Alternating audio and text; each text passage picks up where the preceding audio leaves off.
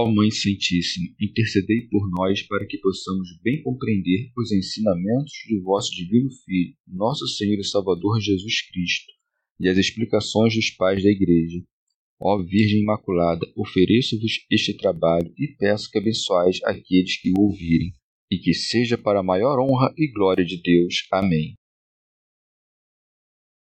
Senhor Onipotente, purificai o meu coração e os meus lábios vós que purificastes os lábios do profeta Isaías com carvão em brasa, e dignai-vos, por tal modo, purificar-me com a vossa misericórdia, para que possa dignamente anunciar o vosso santo Evangelho.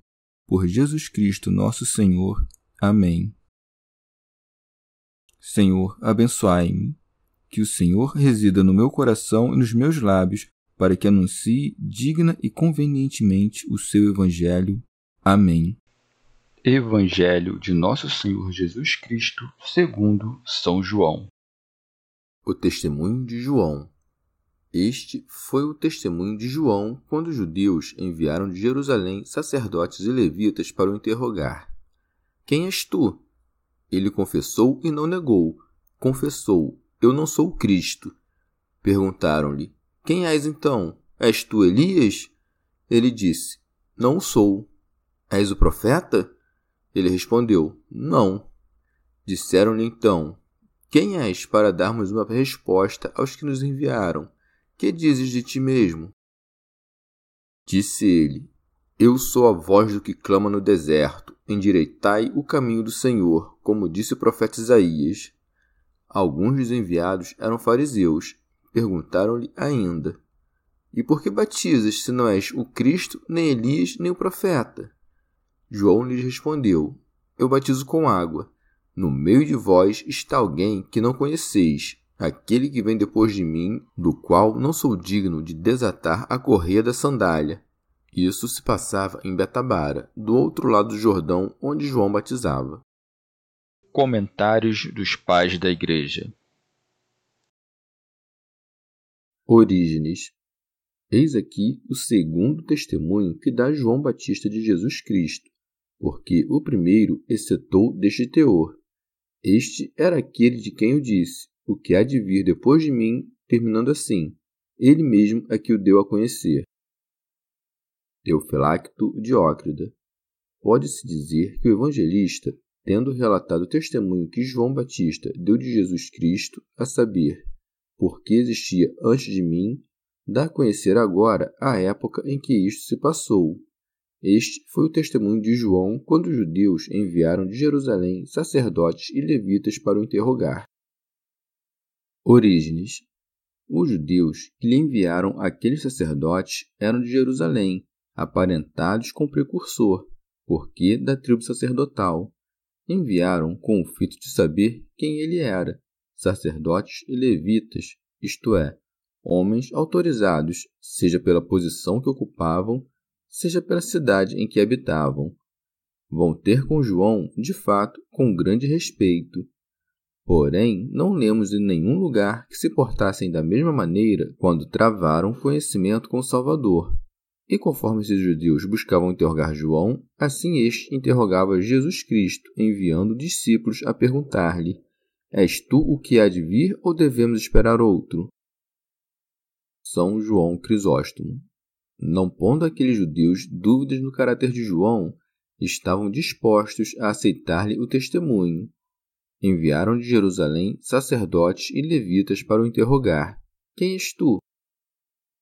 Santo Agostinho. E não teriam feito se não estivessem admirados da sua grandíssima autoridade, porque ousava batizar. Orígenes. São João, porém, detectou certa ambiguidade na pergunta que lhe dirigiam os sacerdotes e levitas, porque cuidavam que seria o mesmo Cristo que haveria de batizar.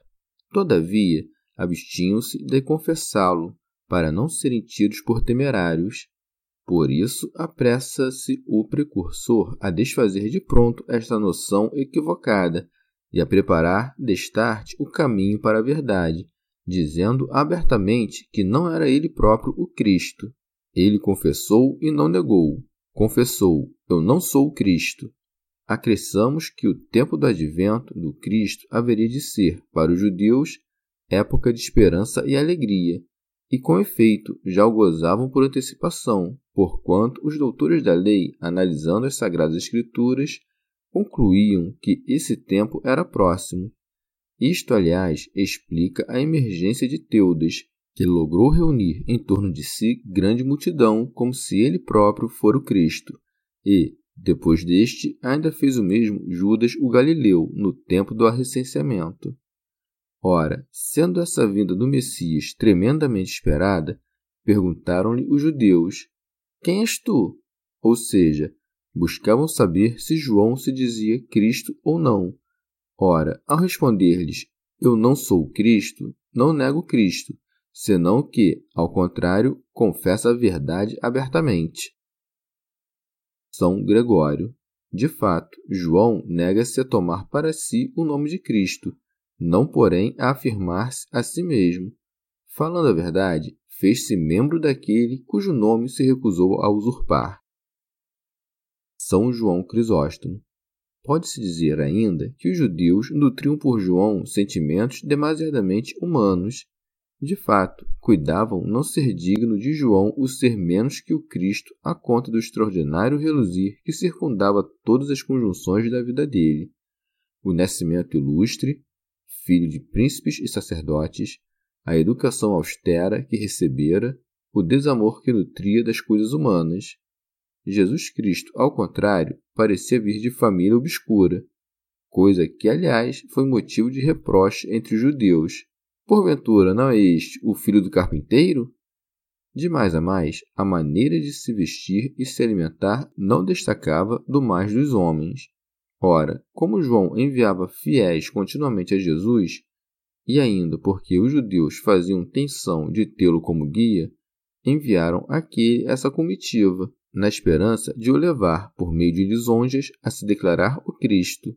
Portanto, não lhe enviaram homens desprezíveis, como fizeram, por exemplo, com Jesus, quando lhe mandaram servos e herodianos, mas sacerdotes e levitas, e não quaisquer sacerdotes e levitas, mas os de Jerusalém, isto é, os mais autorizados dentre eles.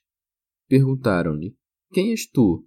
Não porque ignorassem quem ele de fato era, senão porque esperavam que dissesse ser o Cristo. Por isso João responde antes aos que dizia em pensamento do que propriamente aquilo que explicitamente declararam. Ele confessou e não negou, confessou: Eu não sou Cristo. E vê aqui a sabedoria do evangelista, que repete por três vezes a mesma expressão para destacar a virtude de João Batista e a malícia insensata dos judeus. De fato, corre ao servo fiel a obrigação de não somente não tomar para si a glória que pertence de direito a seu senhor, senão também rejeitá-la quando lhe é ofertada, mesmo que o seja pelas multidões. O povo conjecturava que João era Cristo por pura ignorância, ao passo que os sacerdotes e levitas, esses interrogavam-no de má fé, na esperança de obter, à força de lisonjas, o resultado que desejavam. Se de fato não fosse essa a intenção que os animava, a resposta Eu não sou Cristo teriam se afoitado e redarguê-lo nestes termos. Nunca pensamos, e não foi isto que viemos te perguntar. Vexados, todavia, por verem seus pensamentos desvelados, passam de pronto a outra pergunta. Perguntaram-lhe: Quem és então? És tu Elias? Santo Agostinho sabiam, com efeito, que Cristo haveria de ser precedido por Elias. De feito, o nome Cristo era conhecido dos hebreus. Bem não crescem Batista fosse o Cristo, ainda não haviam perdido toda a esperança no advento iminente do Messias. E como tivessem os olhos postos no futuro, confundiram-se com o presente. Prossegue. Ele disse: Não o sou. São Gregório, essa resposta implica certa dificuldade de não pouca monta. Como lhe perguntassem noutra parte os discípulos pelo que era da vinda de Elias, respondeu-lhes Jesus: E se vós quereis compreender, ele mesmo, João, é o Elias que há de vir. Aqui, porém, João assegura que não é ele próprio Elias. Como, pois, haveria de ele ser o profeta da verdade quando desconvém assim da mesma verdade? Orígenes. Bem, alguns dirão que João ignorava ser Elias. Assim pensam os que aderem à noção de transmigração das almas em novos corpos. Os que queriam dele, isto é, os judeus, por meio de sacerdotes e levitas, perguntando-lhe: És tu Elias? Não punham dúvida nesta doutrina, de harmonia que estava com suas tradições e ensinamentos secretos. João Batista redarguiu-lhes: Não sou, porque, segundo acreditavam, ignorava a sua vida prévia. Mas como poderíamos supor que João, profeta pleno das luzes do Espírito Santo, que nos revelou tantas verdades acerca de Deus e de seu Filho unigênito, pudesse ignorar que a própria alma estivesse com Elias? São Gregório. Examinadas as coisas com cuidado, é fácil desfazer a contradição que disse com efeito o anjo Zacarias a respeito de João? Isto irá adiante de Deus com o espírito de Elias, ou seja, que João Batista precederia a primeira vinda do Senhor, como Elias haveria de um dia preceder a segunda. Ora, assim como Elias será o precursor do juiz, João foi o precursor do redentor. Este era aquele, sim, mas em espírito, não em pessoa. O que afirma o Salvador do espírito de Elias, isto nega o precursor da sua pessoa. É de razão, com efeito, que Nosso Senhor falasse de João a seus discípulos por meio de figuras dotadas de sentido espiritual, ao passo que João, quando se entretinha com homens carnais, se referisse não ao espiritual, mas ao corpóreo. Orígenes respondeu-lhes, pois, não sou, porquanto conhecia-lhes a intenção que se ocultava por trás da pergunta. De fato, buscavam saber não se compartilhavam Elias e João de um só e mesmo espírito, mas se este era de fato aquele, isto é, se João era o profeta que fora elevado aos céus e que, sem nascer por segunda vez, apareceria novamente, conforme esperavam os judeus, os que esposam a doutrina da transmigração das almas em novos corpos haverão por inverossímil que sacerdotes e levitas ignorassem as circunstâncias do nascimento do filho Zacarias. Ele mesmo, sacerdote de vulto e tornado pai em idade avançada contra todas as possibilidades, e, sobretudo, a conta do quanto relatado por São Lucas, o temor se apoderou de todos os seus vizinhos. Talvez, sabedores que eram de que Elias haveria de vir antes do Cristo no fim do mundo, estavam como a perguntar-lhe em sentido tropológico: Acaso és tu o que há de anunciar a vinda do Messias, que chegará quando do fim dos tempos? E respondeu-lhes sabiamente: Não sou. Não vai aí nada de extraordinário. O mesmo se deu no caso do Salvador. Grande número de pessoas Sabia que ele tinha nascido de Maria. Mesmo assim, muitos foram os que caíram no erro de julgá-lo João Batista ou Elias, ou algum dos outros profetas. Uns sabiam muito bem que João era filho de Zacarias. Outros estavam em dúvida. Era ele o próprio Elias que aguardavam? Como, ao longo da história de Israel, muitos foram os profetas, um havia em especial que aguardavam esperançosos e que fora anunciado por Moisés quando vaticinou deste teor. Eu lhe suscitarei do meio de seus irmãos um profeta semelhante a ti, e porei na sua boca as minhas palavras. E isto explica a terceira pergunta que lhe formularam, a saber, não se era simplesmente profeta, mas o profeta, com artigo definido, como anota o texto grego. És o profeta? Os judeus sabiam que o profeta anunciado por Moisés ainda não havia chegado e, mais ainda, que ele haveria de ser, a exemplo daquele legislador do povo de Deus, o mediador entre Deus e os homens, a transmitir a seus discípulos o testamento ou aliança que recebera do próprio Deus. Ora, enquanto os judeus se recusaram de reconhecer em Jesus esse profeta predito por Moisés e tensionavam atribuir esse título a um outro, o mesmo João sabia que Jesus o era verdadeiramente, pelo que respondeu: Não. Santo Agostinho. De outro modo, porque João era maior do que profeta, com efeito, os profetas predisseram o advento de Cristo com grande antecedência, mas João o apontava já presente em meio aos homens. Quem és para darmos uma resposta aos que nos enviaram? Que dizes de ti mesmo? São João Crisóstomo. Vê como são insistentes, dirigindo-lhe novas e novas perguntas. Vê também como João Batista, manso, lhes responde a retificar-lhes as falsas ideias e ensinar-lhes quem de fato era. Eu sou a voz do que clama no deserto. Santo Agostinho. Essa profecia de Isaías se cumpriu na pessoa de João Batista. São Gregório. Sabeis que o Filho unigênito de Deus é chamado Verbo do Pai. Ora, podemos entendê-lo comparando-o ao nosso próprio falar. Primeiro soa-nos a voz, em seguida ouvimos a palavra. João diz de si que é a mesma voz, porque precede o Verbo. Com efeito, por meio do seu ministério, mostrou-o aos homens. Orígenes. Heracleão em suas absurdas reflexões sobre João e os profetas, reconhece no Salvador o Verbo e em João a voz, porque, segundo ele, todos os profetas não perfazem senão um só e mesmo som. A ele lhe respondemos que, no caso de a trombeta soar de um som incerto, como haveriam de os homens se porem a postos para a batalha? Se a voz dos profetas não é senão um som, porque o Salvador haveria de nos remeter a ela quando diz: Examinais as Escrituras. Ora, a rigor, João não se dizia a voz que clama no deserto, mas a voz do que clama no deserto, isto é, do que clamava: Se alguém tem sede, venha a mim e beba. E como tensionasse se fazer ouvir pelos que iam longe e dos que tinham os ouvidos torpes, clamava: sentindo a força do som, pressentiriam a imensidão do que se lhes anunciava.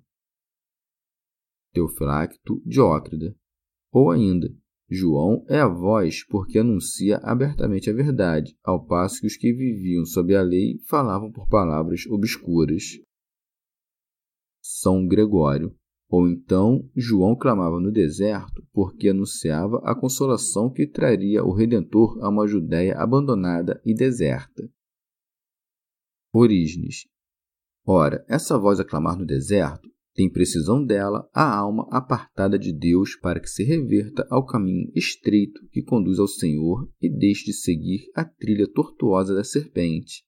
Deste modo, logra, por um lado, exaltar-se à força da contemplação até o conhecimento da verdade escoimada de todo o erro, e, por outro, tornando a prática a agir consoante o que conheceu. Eis o sentido destas palavras: endireitai o caminho do Senhor, como disse o profeta Isaías. São Gregório o caminho do Senhor conduz direto ao coração quando escutamos, humildes, a palavra da verdade. O caminho do Senhor conduz direto ao coração quando a vida se deixa determinar pelos preceitos divinos. Orígenes. Tendo João respondido aos sacerdotes e levitas, é a vez de o inquirirem os fariseus. Alguns dos enviados eram fariseus, Parece-me que é esta a terceira ocasião em que João se vê obrigado a dar testemunho. É para notar que os sacerdotes e levitas falaram precursor por palavras brandas: Quem és tu? Ora, essa pergunta não podemos dizê-la insolente ou deslocada. De fato, era digna de verdadeiros ministros de Deus. Mas os fariseus, importunos e enganadores, fazendo jus ao seu nome, que quer dizer apartados, dirigem-lhe a dar causa à discórdia esta pergunta. Perguntaram-lhe ainda: E por que batizais se não és o Cristo, nem Elias, nem o profeta? Não que de fato quisessem saber a razão. Não, tensionavam, isto sim, impedir-lhe de seguir batizando. Mas depois, não sei por que motivo, decidiram receber o batismo de São João talvez porque temessem o povo. São João Crisóstomo. pode-se entender de outro modo que os próprios sacerdotes e levitas eram do partido dos fariseus. Não logrando êxito em triunfar sobre João por meio de lisonjas, agora buscam acusá-lo, a ver se se comprometia com alguma inverdade. Perguntaram-lhe ainda: E por que batizas, se não és o Cristo, nem Elias, nem o profeta? Como se fosse João insolente por batizar, não sendo ele Cristo, precursor ou profeta. São Gregório, um santo, mesmo quando afrontado com perguntas maliciosas, não se diverte de sua bondade. Assim, aquelas palavras cheias de inveja opõem João Batista estas, repletas de vida. Eu batizo com água. Orígenes. De fato, não convinha nenhuma outra atitude senão assentar que o batismo que ministrava era de natureza puramente carnal. São Gregório. Com efeito, João Batista não batizava no Espírito, mas na água, porque o batismo que ministrava não tinha o condão de apagar os pecados. Limpava os corpos, sim, mas não purificava as almas pelo perdão. Então, por que o fazia se não tinha o poder de remir os pecados? É porque estava a cumprir o papel do precursor. Assim como nascera antes de Nosso Senhor, assim também começara a batizar previamente ao Salvador. Como havia sido precursor do Cristo no anunciá-lo aos judeus, era justo que o fosse também no batizar, embora seu batismo guardasse um caráter puramente imitativo. E assim ia dando a conhecer o mistério de nossa redenção e o mesmo Redentor, que já se achava entre os homens, embora ainda oculto. No meio de vós está alguém que não conheceis é que o Senhor, ao se manifestar por meio de um corpo sensível, fez-se visível fisicamente, mas é invisível segundo a sua majestade. São João Crisóstomo. Falava desta sorte João, porque o Salvador entremeava-se no povo, como um homem entre muitos, a nos ensinar a humildade. O trecho: Quem vós não conheceis diz respeito ao conhecimento perfeito, a se entender por conseguinte, a natureza e origem de Nosso Senhor. Santo Agostinho.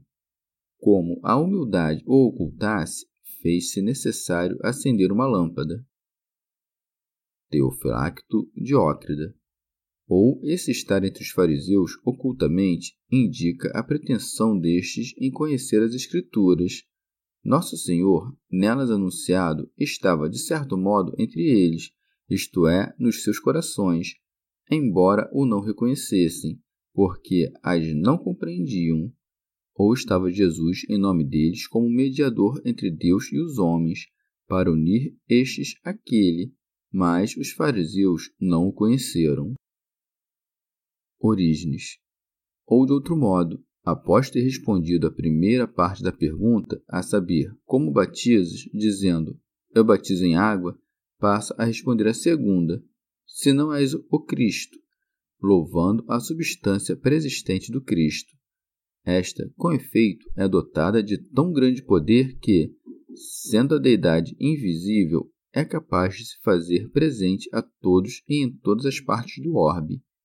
Mas no meio de vós está quem? De fato, ele está em todos os ângulos do mundo, a penetrá-lo em cada uma de suas partes a criação inteira não existe senão graças a ele, porque todas as coisas foram feitas por ele. Estava, portanto, também no meio dos que perguntavam a João Batista: Como batizas? Ou então devemos entendê-los no sentido seguinte: Ele está no meio de nós todos na medida em que somos entes racionais, porquanto a parte mais excelente das almas, isto é, o coração, está no meio do corpo, Portanto, os que carregam o Verbo dentro de si, mas que lhe desconhecem a natureza e origem ou a maneira como se fez presente neles, têm o Verbo no centro de seu ser, sem conhecê-lo.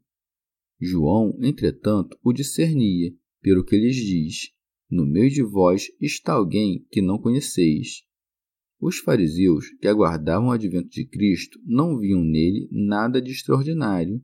De fato, o tinham simplesmente por um homem santo.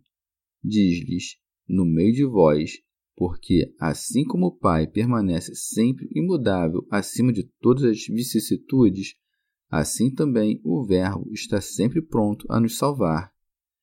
Foi, aliás, para isto que encarnou e que se deixava ficar invisível entre os homens, e para que ninguém cuidasse que o Verbo invisível, a penetrar todos os corações e mesmo o universo inteiro, fosse diferente daquele que encarnou, manifestando-se sobre a terra, acresce João Batista, aquele que vem depois de mim, ou seja, manifestar-se aos homens após ele.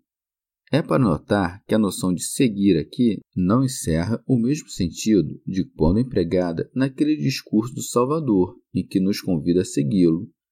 Por um lado, Nosso Senhor nos ordena que o sigamos, a fim de lograrmos alcançar o mesmo Pai seguindo-lhes as pegadas. Por outro lado, João Batista tenciona nos dar a conhecer o objeto e fim da própria prédica veio com efeito a preparar os homens para que, por meio da fé, acolham ensinamentos mais perfeitos que os seus, pelo que acrescenta aquele que vem depois de mim. São João Crisóstomo, como a dizer: Não creiais meu batismo seja perfeito. Se eu fosse, não haveria de outro vir após mim para batizar. O meu batismo não é senão preparação, passará como sombra e imagem, dando lugar à mesma realidade, porquanto importa que aquele que virá anunciar a verdade venha depois de mim. Se o meu batismo fosse perfeito, não haveria necessidade de outro.